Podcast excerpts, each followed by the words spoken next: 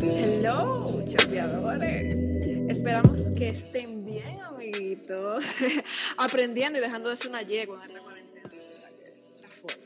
Señores, bienvenidos a Chapeando Conocimiento. Para los que no lo conocen, este es un espacio que, es, que aquí enseñamos a la gente a no la mierda de la calle, que hable con base, como la gente, como se debe. Bienvenidos una vez más. Y este tema, bueno, hoy vamos a hablar como un tema súper chill, en verdad, no, no hay que atrasarse mucho, en verdad, no tan como el pasado, pero, ¿qué le digo? Es heavy, en verdad, es heavísimo. Y es básicamente... con esto. Bueno, yo te imagínate. Básicamente, eh, esto es la importancia que tienen tus pensamientos en tu vida real, ¿no? Y para eso tenemos una persona súper, súper profesional, la cual es un psicólogo, señores. Este pana es un duro, este pana es una chulería, lo conocemos ya. Para nosotros es como parte de la familia de Chapeando Conocimiento, aunque no ha estado en un podcast con nosotros, pero él es chulísimo chulísimo. Él es el final, en pocas palabras. Realmente, tú no te imaginas. Es psicólogo clínico y se llama, señores, como que tambores, debería poner esto. Juan Pedro Vargas, psicólogo clínico. Bienvenido, loco. Imagínate un aplauso. Abullito, Que se coche, que se coche. Bienvenido, bien, Juan. Bien, de payola, bien. Pues, que lo que gracias, gracias. Y, no, mira, eh, nosotros vamos a ir con, con eh, al tema de una vez, porque imagínate, no podemos estar bregando mucho, que la gente se está cansando ya, y esto, esto hay que estar a vanguardia, ustedes saben. Fácil, ¿qué son los pensamientos? Bueno, no sé si te ha pasado que tú de repente tuve una imagen, tuve algo, de repente ese algo eh, tú lo asocias con otra cosa y esto es como que un círculo vicioso, así que tú, un círculo infinito. Vamos a ponértelo en, en palabras ya, un pensamiento es la capacidad que tú tienes, ¿verdad? Para tú crear una idea sobre ti, sobre los demás y sobre la realidad. Eso es lo que es un proceso psicológico, más o menos. Perfecto. Entonces, ¿cuál es la importancia? O sea, ¿cuál es, o sea, cuál es la, eh, la la similitud entre el pensamiento, la vida real, cómo puede influir en tu vida, o sea, qué tipo de pensamientos son malos, qué tipo de pensamientos son buenos, cuáles son los que te afectan. Mira, antes de entrar de lleno en un tema quizá un poquito moral de lo que es bueno, malo, positivo o negativo, lo primero es ver los efectos que tienen los pensamientos en la persona. Es decir, un pensamiento, una idea, por toda la experiencia, por todo lo que tú has aprendido, por lo general esa idea está asociada a algo. ¿Cómo, así? La manera en que tú aprendiste a pensar sobre ti mismo va a influir durante toda tu vida. Y si tú piensas que tú eres malo, qué sé yo, que tú eres una persona que todo te sale mal, por lo general lo que dice la psicología es que ese pensamiento te va a llevar una emoción y tú vas a sentir realmente que tú no sirves para nada. Y eso te va a llevar a tú actuar como si tú no sirvieras para nada. Ahora, todo lo contrario. Tú piensas que tú eres el mejor. Por ejemplo, tú piensas que tú eres el, final de los muñequitos. La última Coca-Cola. De verdad, o sea, que tú piensas que tú eres el final, tú te vas a sentir realmente y genuinamente como si tú fueras el final. Y tú te vas a comportar como el final. Entonces, los pensamientos tienen la, la, función más, eh, eh, los pensamientos están muy asociados a todos esos estados emocionales y nos generan, ¿verdad? Eh, ciertas emociones, por así decirlo, y eso nos va, posiblemente nos lleve a influir en la manera en que nosotros nos vamos a comportar. Y en la acción, en la decisión. totalmente. Entonces, ¿qué pasa? Hay un componente genético en, en relación a que, está ligado mucho a, a, tus padres y todo eso, ¿verdad? Que tiene que ver con el coeficiente intelectual, toda esa vaina, pero eso tiene que ver ya con lo que es inteligencia, que es la capacidad que tú tienes de hacer algo. hay un componente social o aprendido. Es decir, si tú de niño, tú aprendiste a que, por ejemplo, los ratones son asquerosos, por sí. decirlo. Sí. Por eso tú te vas a quedar con ese pensamiento. Exactamente. Por eso es que tú ves, por eso es que muchas de las cosas son aprendidas. ¿Cómo así? En Tú la hagas- casa. exactamente. Tú en tu casa viste que tu mamá le tiene un miedo del carajo a los ratones. Tú vas a tener ese miedo irracional porque tú vas a pensar. Tú le preguntas a la gente que tiene una fobia, una cosa de esa. No, eso me genera. Yo pienso que esa vaina me va a volar arriba, me va a matar, me va a comer. Y ya, eso te genera un estado de ansiedad tan fuerte que te puede paralizar. Tú puedes huir o tú puedes atacar. Entonces, los pensamientos pueden. Dime, dime. Eso pasa cuando las cucarachas vuelan. Pero lo- Que hay un aquí, meme por ahí exacto, que dice que el hombre es hombre hasta que la cucaracha vuela. Y lo, lo chulo es que aquí hay una diferencia, que la gente piensa que le tiene miedo a la cucaracha. Y, no, y si tú te vas a lo lógico, no es miedo, es asco. No, yo, mira, yo, yo sí le tengo Sí, miedo. literal. Esta- Esa vaina, esa vaina abuela, esa vaina abuela y el saco de fanático. Pero, pero, pero si yo te pregunto a ti, ¿quién en tu casa ha- hace eso mismo que tú haces? ¿O Yo nada que- más porque yo soy la pendeja aquí. ¿Y, qui- y quién que tú conoces hace eso? Alguien te debió de inculcar ese, Oye, yo voy a decir algo. Yo voy a decir algo. De, de mi familia, yo soy la más pendeja. Conmigo no hay ejemplo. Aquí yo, óyeme, mi abuela la agarra por una pata y la mata. Así, ¡pa! Yo, mi mamá también. Mi gata, yo tengo una gatica que también la mata. Yo soy la pendeja Ya. de mi casa. ¿Qué tú piensas cuando tú ves una cucaracha? Vámonos, ya que estamos hablando de pensamiento, ¿qué tú piensas cuando tú ves una? Mira, ¿qué te digo? Eh, bueno, o sea, yo no creo, no creo que el pensamiento pueda ser que me va a comer. No No, exacto, no es como que que te va a co- cucaracha eh, te va a comer. es como que te vuela Que encima. me, que me- exacto, que me va a volar encima. Es asco, señor. Pero te digo, Entonces, no, no, yo me es miedo lo que ustedes Es sienten. no, mira. ustedes están pe- confundiendo miedo y asco. Es asco lo que te da que te toque, una repugnancia, porque miedo es, miedo me va a matar, me va a atacar, me va, Me va a comer, minimizar, me va a tragar, comer. va a- Sin Me va a hacer algo. eh, eh, imagínate, y tú sabes, sabes algo interesante, ahora ya que estamos tocando el tema de lo que yo pienso, Sí, que el cerebro no distingue lo real de lo imaginario. explícate. ¿Cómo así? Exacto. ¿Cómo? Exacto, ¿Cómo- cómo así? exacto. Por ejemplo, tú, cuando tú estás soñando que tú te vas a caer, tú estás soñando, tú estás en estado de sueño, de repente Sí, no, le, sí. no se te le ha pasado y de repente tú sientes que te está cayendo. Sí, sí, a Eso- mí me ha pasado eso. Pero es... Que- Ajá. Yo como que reboto en la cama. porque de verdad yo me estaba cayendo, de verdad. Entonces- yo he tenido sueños súper vívidos, de verdad, se lo juro. O sea, Porque al final el cerebro no, no, no, no sabe diferenciar lo que es real y lo que es imaginario. Eso como que ahora tú te pones a pensar, tú cierras los ojos y te empiezas a pensar en, un- en algo dulce, en algo que te gusta, algo que tú disfrutas. Tú, tus pupil, tus eh, vainas gustativas, tu papila gustativa van a empezar a salivar porque tú Sí. estás pensando en eso. Entonces, Sí. Ahí tú ves, en ese simple ejemplo, tú ves, Miequina, lo que yo pienso realmente puede influir. Mira, hubo un estudio que se hizo, eh, no me acuerdo en cuál universidad, eso te lo voy a mandar, que de personas sedentarias versus personas que hacían ejercicio.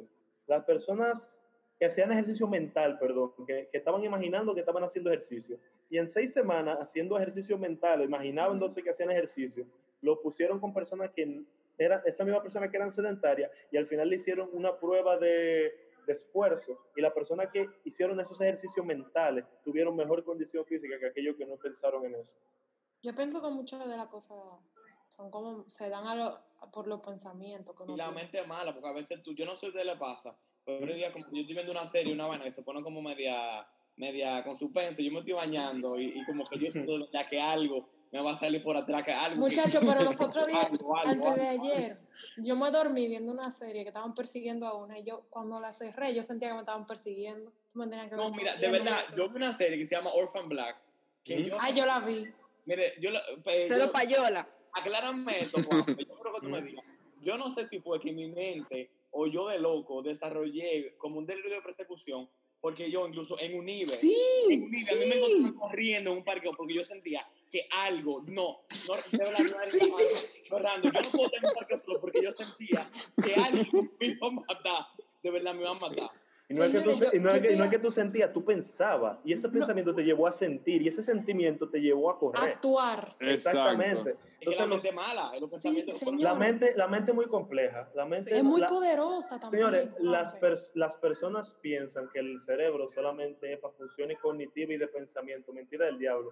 Muchas de las regulaciones y de los estados emocionales se generan en el cerebro porque hay estructuras cerebrales específicas para cada emoción y para cada sentimiento. Y hay un, hay una, un tro de neurociencia, que eso no vamos a hablar de eso ahora, pero en el cerebro se crean la mayoría de los estados emocionales.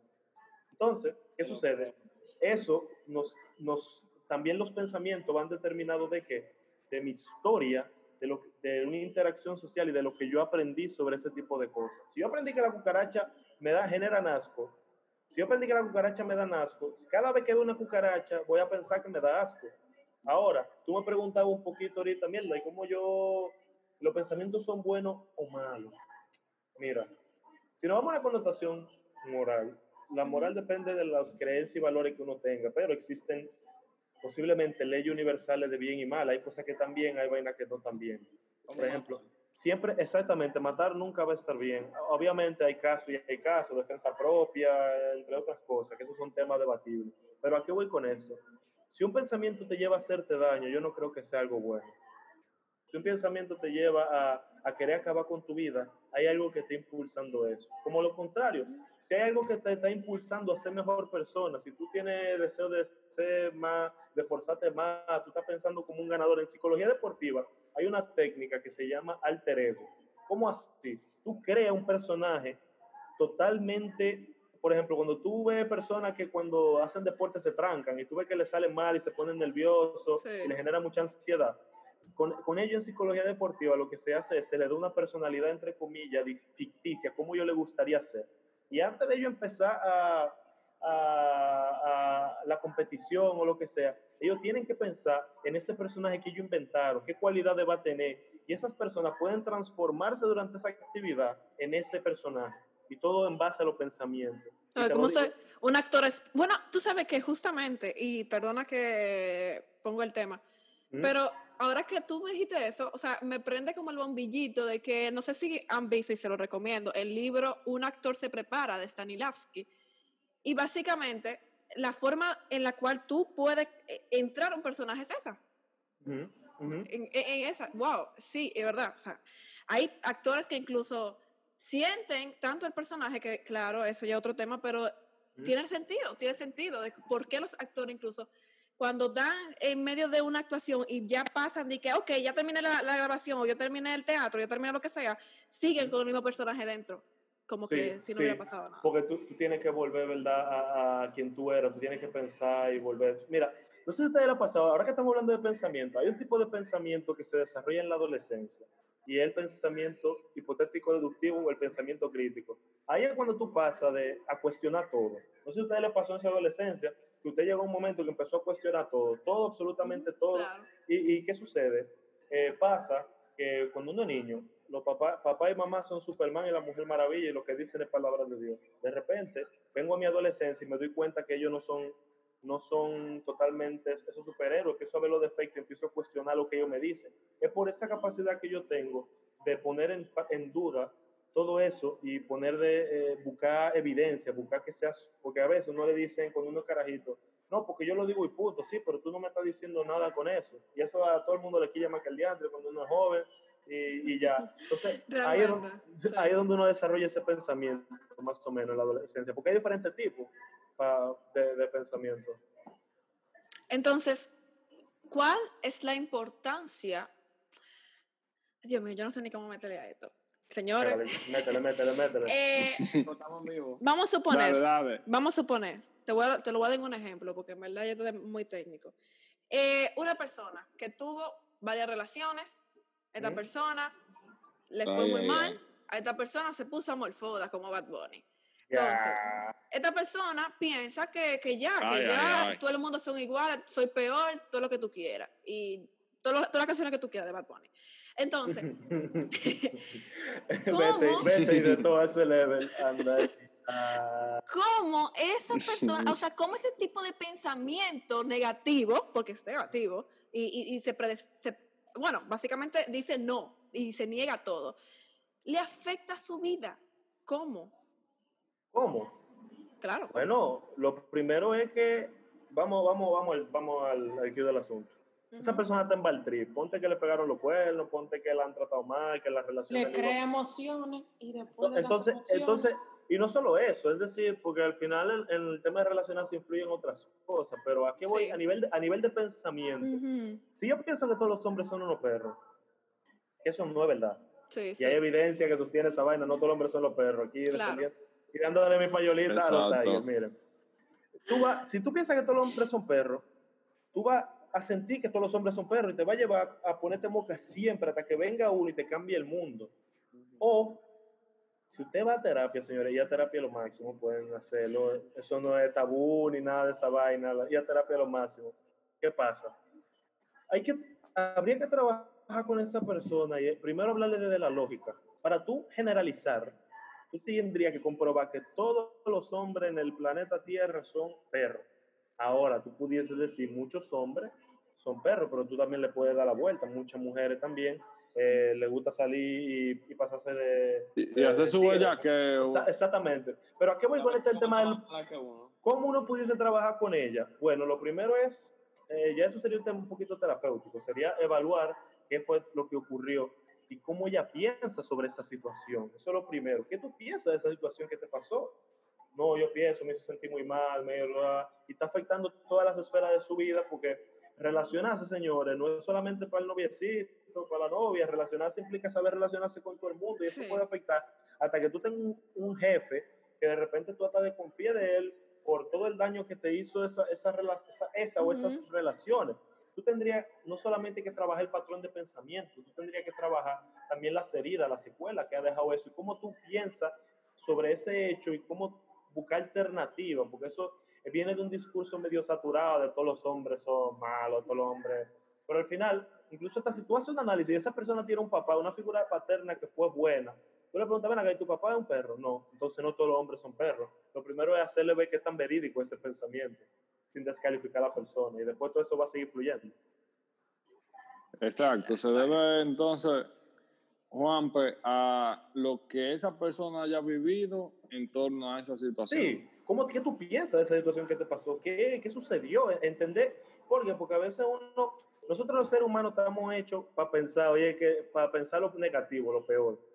Nosotros por, biolo- por biología, por, por, por, estructura y todo eso, a veces tendemos a ser pesimistas. Sin embargo, claro, también hay mucha propaganda sobre eso. Sin embargo, nosotros tenemos la capacidad de cambiar nuestro pensamiento, porque nosotros somos seres que nosotros estamos en constante cambio.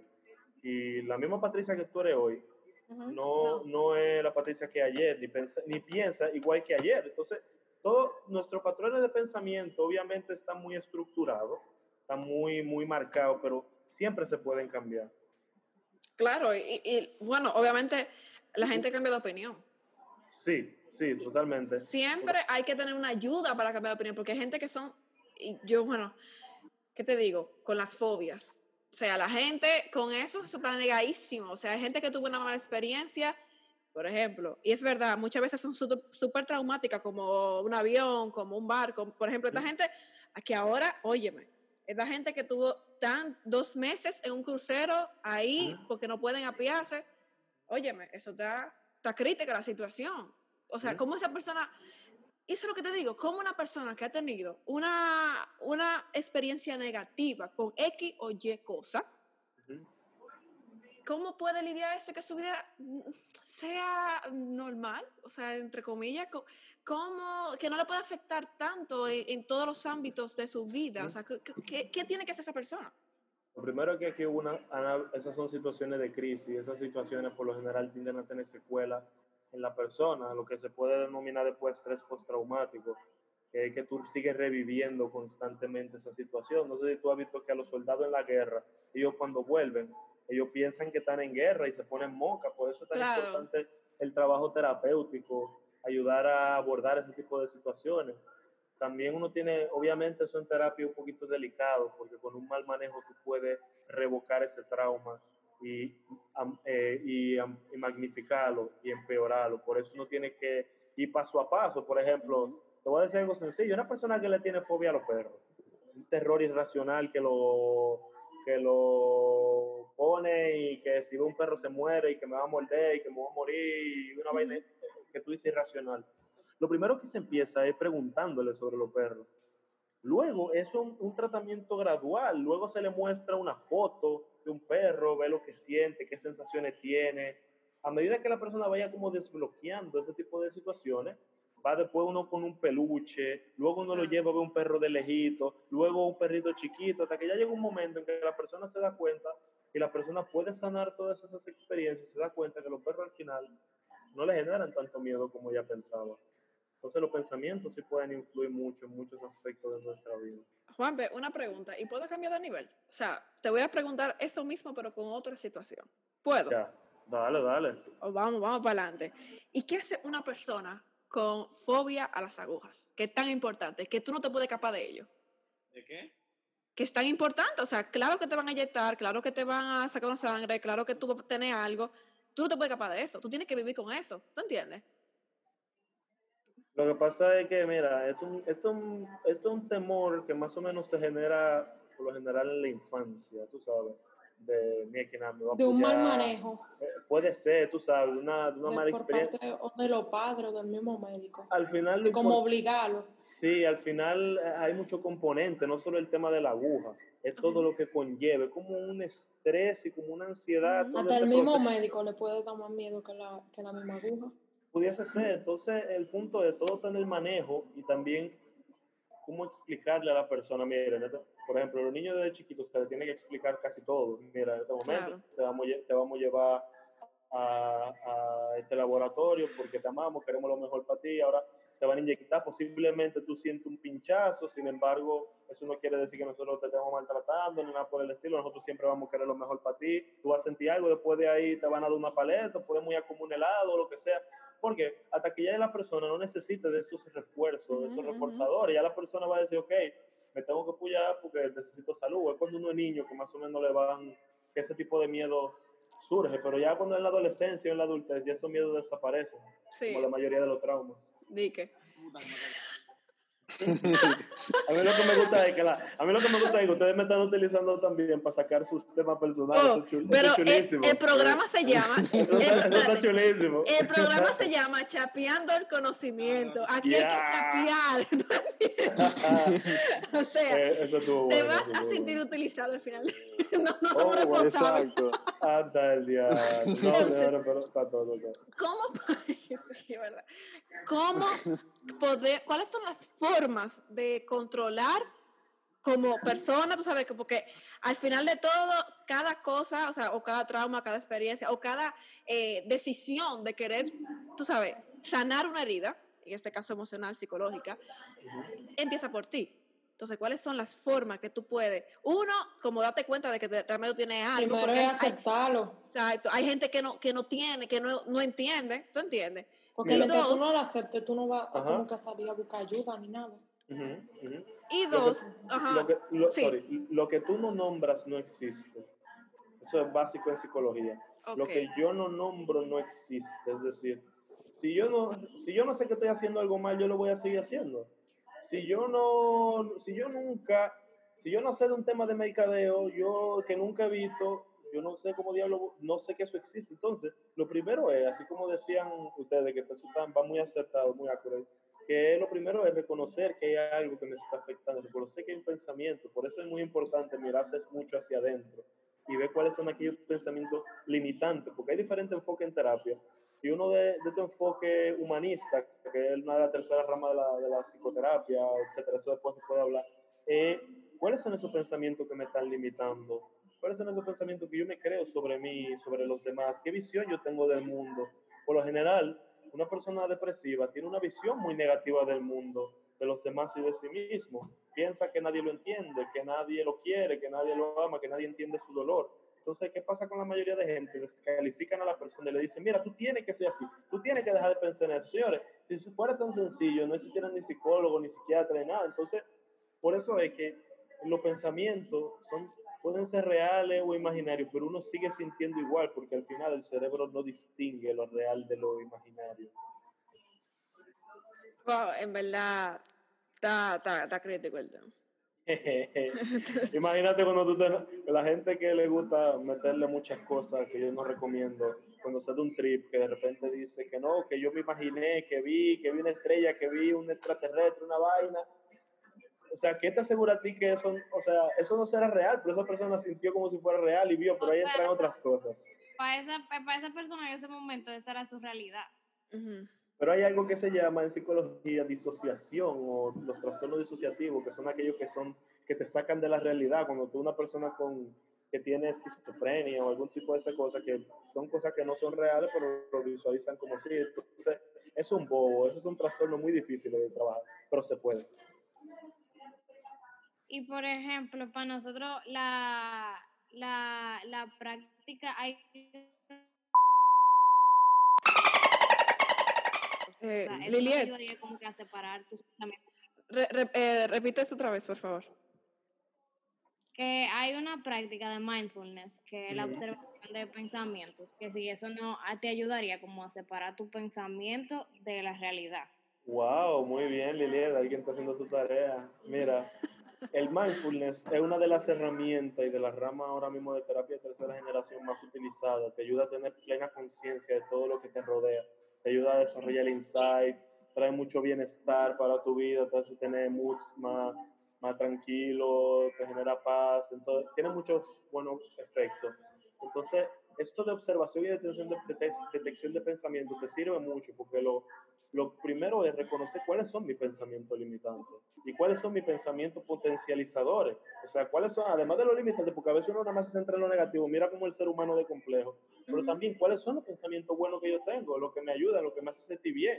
Entonces, uno en terapia, tú agarras y llegas y lo primero que te dice una persona, por lo general, tú haces un, tú haces un rastreo de sus pensamientos. No soy buena, no soy bueno, eh, so- no soy digno de amor, esto, lo otro, me dejaron por lo Y tú de repente le preguntas, dime cosas buenas sobre ti, ¿qué tú piensas bueno? Ah, yo no sé. Entonces, por eso es tan importante que la persona se conozca, que haga una introspección, un insight, para ver cuáles son esos pensamientos que me están visitando, que me qué me están haciendo sentir y en qué momento vienen. Entonces, bien, buen aporte, Liliet, Bárbara. Yo creo que lo importante que se puede sacar de esto es que, eh, óyeme, obviamente todo afecta, señores, todo afecta, no lo vean a la ligera, que aquí lo mucho, los dominicanos estamos muy eh, acostumbrados a ver las cosas a la ligera. Entonces yo creo que es muy importante tener un profesional de la mano, señores, un terapeuta, un psicólogo, que esté ahí. Eso es, yo creo que es igual de importante que tú ir anual al dentista, a, a un, Claro. doc- un médico general, a ver, que sé yo, no sé, lo que sea. Es muy importante, ya que muchas, como lo está diciendo Juanpe ahora mismo, óyeme, hay muchas cosas que tú ni sabes que tú las tienes. O sea, hay muchas cosas que también es difícil. Ya le hemos contado eh, en diferentes ejemplos lo grave que puede llegar a ser esto y, y- y lo, lo perjudicial para tu salud que puede llegar a ser. Sí, mira, una persona, un- entre algunos de los efectos negativos de los pensamientos negativos, primero es que debilitan el sistema inmune, porque, ¿verdad? Un, un- un constante pensar sobre el tema negativo y que me hacen daño, me debilitan, elevan los niveles de cortisol en la sangre, que eso es la, esa es la hormona asociada al estrés, Sí. eh, me hace andar con un mal mood, me que me hieda la vida, que no quiero hablar con nadie, soy apático, o sea, tener pensamiento negativo eh, es muy dañino y a largo plazo puede estar asociado a muchas enfermedades y emociones tóxicas. Ahora, realmente. tener pensamiento positivo y fomentar la gratitud tiene muchísimo efecto positivo, porque también si uno está hablando de lo negativo, tiene que hablar de lo positivo, tú sabes, Claro. del otro lado. Entonces, Ujú, tener ujú. pensamiento positivo tiene un sinnúmero de beneficios que pensar con optimismo. Por eso es que a veces la gente dice, no, que los optimistas, que, que tú eres demasiado optimista, pero viejo, ¿qué tiene de malo ser optimista? Si, tú, si eso te está trayendo un bienestar, eso por lo general lo dice una persona pesimista, que le genera esta envidia a una persona que está teniendo buena, por lo general, que, que está teniendo buenos pensamientos, una buena actitud, ¿sabes? Entonces, por eso que tú ves que las personas que son optimistas practican la empatía, la gratitud, la compasión, son personas que tienen mejor salud mental, tienen mayor bienestar. Pregunta, Juan. Y, y No ajá. hay como, sorry Patricia, no hay No. como una persona, eh, como que no hay algo que se quede en el medio, que no se dedique una persona que se dedique optimista ni pesimista. Como Sí, que- sí, o sea, es que obviamente, obviamente nosotros como somos seres humanos, no es que todo el tiempo vamos a estar pensando, mira, que no me caí, qué bueno. O, porque hay emociones y hay pensamientos, hay emociones que están asociadas, por ejemplo, a, a, a- las emociones son adaptativas, es decir, no es verdad que tú vas a tener un funeral y vas a estar de que feliz y que ay, qué bueno, no, o sea, al final nosotros somos seres humanos que nos vamos manteniendo, aprendemos a vivir en balance, porque hay situaciones que por más que queramos controlar, no la vamos a poder controlar, porque no todo lo podemos controlar, lamentablemente. Entonces, lo que sí podemos controlar quizá nuestra actitud ante lo que nos pasa. Que en algún momento es como eso es como el balance. Mi actitud ante lo que me pasa, algo que me generó bienestar o algo que me generó malestar. Pero mantenerme en un constante estado de malestar, un constante estado positivo, no sé, como que no, no conozco muchas personas que mantengan positivo ante todo todo el tiempo. En algún momento, como uno humano, puede caer en ese, en ese tipo de pensamiento. Al final es qué actitud yo tomo y qué, y qué aprendizaje saco y qué pienso sobre el asunto. Algo que, se, algo que se deja mucho en terapia es, hay un tipo de terapia que es la terapia racional emotiva conductual, que es la que se basa en todo esto que yo he dicho. Y esa terapia tiene como un diario que dice, ¿te pasó algo? El antecedente. ¿Qué fue lo que me, qué es lo que estaba haciendo que me llevó a eso? La creencia, ¿qué pienso sobre esto? La emoción que me generó, lo que hice después y cómo lo puedo hacer quizá diferente. Entonces, eso te ayuda a ser consciente de lo que tú haces en relación a los pensamientos. Tú sabes, eso puede ser una herramienta para ayudarte a, a lidiar con eso. Bueno, yo, yo creo que este tema de los pensamientos ha quedado súper claro gracias a Juan Pedro Vargas, Juanpe, para nosotros y para todos lo que, lo que quieran decirle. de vida. Señores, sí, sí eh, les iba a decir, si ustedes quieren de verdad eh, seguir teniendo contacto con este buen profesional, muy buen psicólogo, pueden ir. Pueden, sentido. Sí, o señores, señores pueden seguir chambeando su conocimiento, pueden seguirlo a él en Proyecto de Vida RD. ¿Y para qué, Patricia, lo voy a seguir? ¿Para qué, señora de Chapando Conocimiento, lo voy a seguir? Bueno, sencillamente, sencillamente, él le ayuda a la gente al saber por qué está vivo, o sea, ¿por qué tú estás vivo? Bueno, tú tienes que ir a ese, a ese, a ese perfil. Y también si tú quieres saber el por casualidad, que tú qué haces con tu vida, que tú no sabes qué día tú haces con tu vida, fácilmente tú le puedes hablar por día, hacer tu cita, y tú sabes que él te trata y te, ah, bueno, él te pone jevísimo. ¿no? Una, vaina, una vaina bacana. ya lo saben. Señores, eh, muchas gracias, Juanpe, de verdad, gracias por compartir este espacio con nosotros, chapeando conocimiento. De verdad, esperamos a que, que esto haya sido súper grato para ti. Em, y bueno, ¿qué le puedo decir? Gracias una vez más a ustedes por seguir chapeando, ¿no? Que de verdad ya nosotros no sabemos qué hacer, ya, ya estamos perdiendo la gasolina, estamos aquí siempre, semana a semana, a pesar de todo, para que ustedes no chapeen, ustedes saben. Y bueno, muchas gracias, muy buenas noches. Bye, nos quitamos.